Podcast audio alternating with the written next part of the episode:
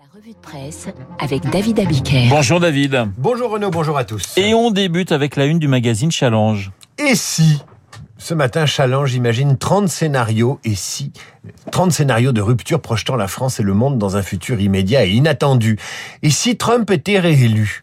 Et si Facebook, Google et Apple étaient démantelés? Et si la France rattrapait l'Allemagne? Et si une nouvelle pandémie débarquait? Et si l'énergie était rationnée? Des scénarios du pire souvent, auxquels la France n'est évidemment pas préparée. Et il suffit de lire les journaux ce matin pour constater que le pays glisse tranquillement sur sa pente naturelle. D'abord les dépenses publiques. Macron est-il en train de cramer la caisse s'interroge l'opinion. Ensuite le rapport au travail qui fait la une du Figaro Magazine avec ces Français qui ne veulent plus travailler. L'inaction climatique et le Haut Conseil pour le climat qui indiquait hier que les efforts de la France, rapporte le monde, étaient insuffisants. Enfin la démagogie. Libération fait la une sur cette septième vague que le pouvoir minimise alors qu'au niveau de contamination euh, comparable l'année dernière, il rétablissait des restrictions. Bref, la une de Challenge est salutaire. Que dit-elle sinon que la France doit se doter d'une culture du risque et de l'anticipation si elle veut surnager dans un monde fait de crise Gestion de crise ce soir sur France 2 dans un documentaire intitulé Un président, l'Europe et la guerre. Le talent, c'est aussi d'avoir de la chance. Le journaliste Guy Lagache a eu de la chance.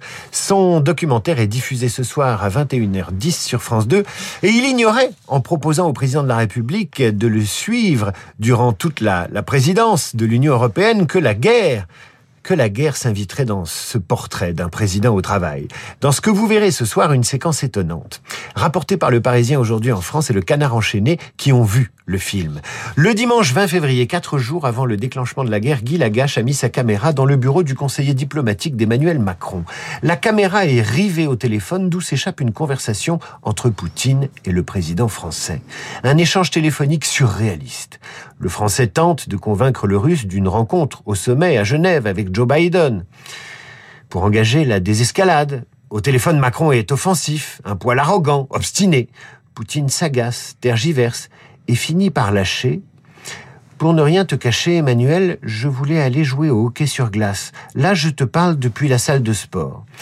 La suite est sur France 2 ce soir à 21h10 et pourra être complétée par la lecture du Monde qui paraît cet après-midi. Et face à Poutine, eh bien Macron manie la diplomatie des fuites. C'est le titre du papier du Monde. L'agence d'État russe RIA Novosti s'est offusquée que des extraits de ses entretiens téléphonique a priori confidentiel entre Macron et Poutine a été publié dans la presse. Indignation manifestée par un tweet hier qui disait ceci Les Français ne respectent plus les règles diplomatiques de la négociation. Le Monde évoque d'autres épisodes diplomatiques où des conversations secrètes avec les Russes ont fuité dans la presse française.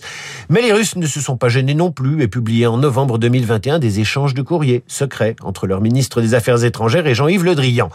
Des fuites à l'intox, il n'y a qu'un pas qui nous conduit à ouvrir ce matin Libération pour comprendre comment le journaliste du Point, Aziz Zemouri, a probablement été l'objet d'une manipulation de la part de sa source dans l'affaire de la nounou sans papier du couple insoumis Corbière-Garrido. Garrido-Corbière, l'ombre de Jean-Christophe Lagarde et d'un ex-flic, titre ce matin Libération. Un enregistrement obtenu par Libération évoque la possible implication de l'ex-député UDI dans la manipulation contre le couple de députés insoumis épinglés à tort dans une fausse affaire d'exploitation d'une femme de ménage.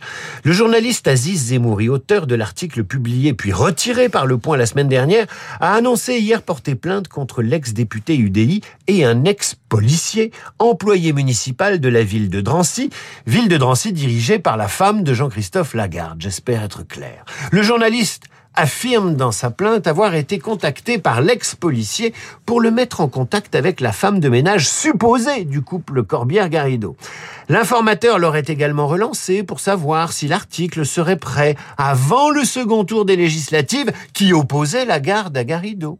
À la lecture de Libération ce matin, on se demande si l'ex-policier devenu informateur du point a agi de lui-même ou si le candidat UDI a participé à l'intox. Le verbatim de l'enregistrement entre le journaliste du point et son informateur laisse penser que la garde était au courant, ce que contexte l'ex-parlementaire. Une affaire qui pourrait bien ressembler in fine au sketch, vous savez, de l'arroseur arrosé, vieux comme le monde, vieux comme la plus basse des politiques quand elle fabrique des boules puantes pour salir un adversaire. Ça balance aussi, euh, David, aux États-Unis où Trump est fragilisé par le témoignage accablant de l'assistance de son chef de cabinet quand il était à la Maison Blanche. Cassidy Hutchinson, l'assistante, a raconté mardi comment elle avait vécu le 6 janvier à la Maison Blanche alors que les soutiens surexcités de Trump envahissaient le Capitole? J'ai commencé à vous en parler hier, je continue parce que c'est intéressant. Son témoignage accable le président américain qui semble avoir voulu exploiter les événements à son profit.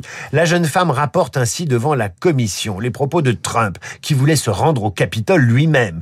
Je me fous complètement qu'ils aient des armes. Ils ne sont pas là pour me faire du mal. Enlevez ces putains de portiques et laissez les gens entrer. D'ici, ils peuvent marcher jusqu'au Capitole. En clair, Trump a voulu encourager ce jour-là l'invasion d'un des plus hauts lieux de la démocratie américaine par ses partisans. Cassidy Hutchinson rapporte également un incident le 1er décembre, un mois avant les événements du 6 janvier. Trump entre dans une colère folle quand il apprend que son procureur général William Barr a réfuté publiquement les allégations de fraude électorale. Trump jette de rage son déjeuner sur l'un des murs de la Maison Blanche. Voilà ce que raconte Cassidy Hutchinson. Je suis descendu vers la salle à manger, dont la porte était ouverte et où le valet était en train de ranger la nappe. Il m'a fait signe d'entrer. Près de la cheminée et de la télévision, du ketchup coulait du mur et il y avait une assiette brisée sur le sol. Trump s'était énervé.